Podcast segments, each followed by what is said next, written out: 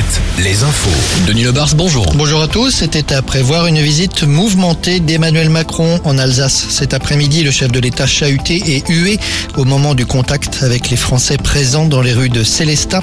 Un nouveau déplacement est programmé pour demain dans le département de l'Hérault.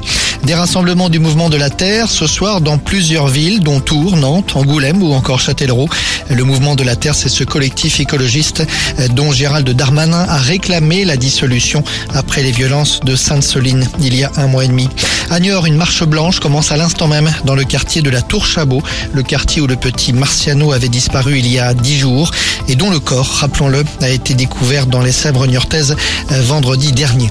L'annonce surprise de Laurent Berger ce matin après trois mois de lutte contre la réforme des retraites, le secrétaire national de la CFDT annonce son départ. Il mettra fin à ses fonctions euh, dans deux mois. Le Nazérien est à la tête de la CFDT euh, depuis 2012. À La Rochelle, un nouveau gros contrat pour Alstom. L'usine d'Etré a été désignée pour construire les nouvelles rames du métro de Strasbourg. 22 rames au total, sachant qu'elles mesurent chacune 45 mètres de long. Première livraison annoncée pour 2025. C'est un contrat d'un montant de 250 millions d'euros. Justice, Pierre Ménès, condamné à deux mois de prison avec sursis. La justice le condamne pour une des trois accusations d'agression sexuelle dont il faisait l'objet.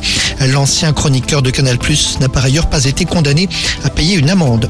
En Vendée, une douzaine de personnes condamnées pour leur participation dans un réseau international de prostitution.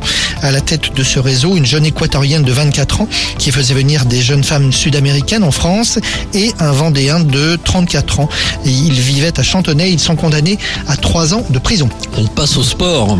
Sur les baskets, un rendez-vous avec l'histoire. Ce soir, CB dispute la deuxième finale européenne de son histoire. Une finale en match aller-retour contre les Polonais de Wlocławek.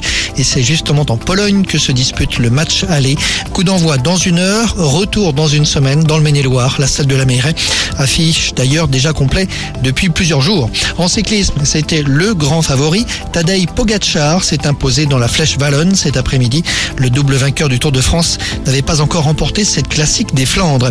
Et puis le Vendée Globe, Clarisse Kremer annonce avoir trouvé un nouveau bateau et un nouveau sponsor. La navigatrice rejoint l'équipe de Britannique Alex Thompson qui vient de racheter l'Apivia, deuxième du dernier Vendée Globe et elle aura pour sponsor l'Occitane en Provence. La météo avec manouvellevoiture.com. Votre voiture d'occasion disponible en un clic. Ce mercredi était annoncé comme la plus belle journée de la semaine. Confirmation avec de larges éclaircies et surtout des températures supérieures à 20 degrés sur la